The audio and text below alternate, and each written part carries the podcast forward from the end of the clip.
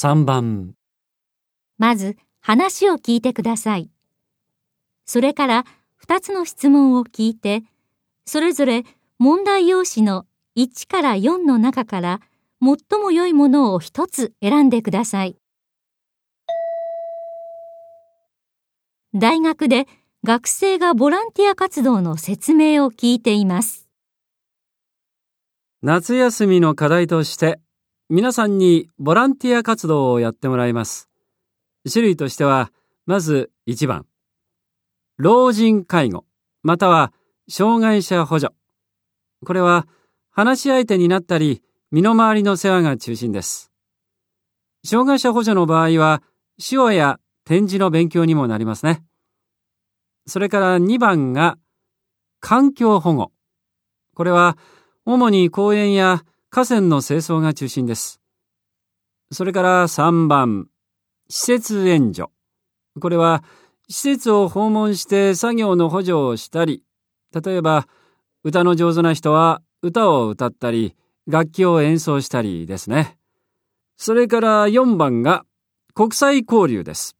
これは日本語教室での活動や通訳を通して外国人の方への支援を行うものです。以上の中から一つ選択して体験に基づいたレポートを提出すること。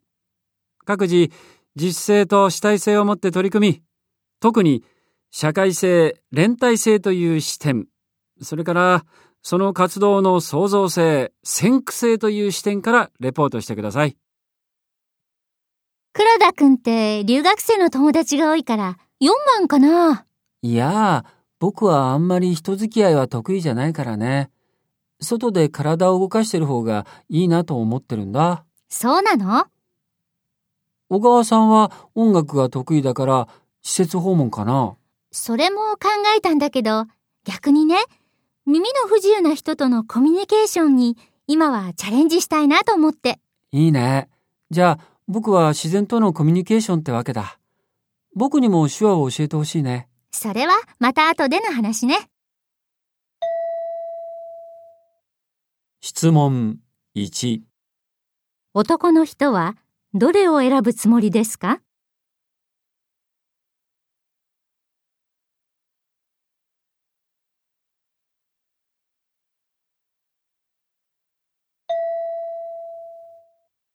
質問2、女の人はどれを選ぶつもりですか？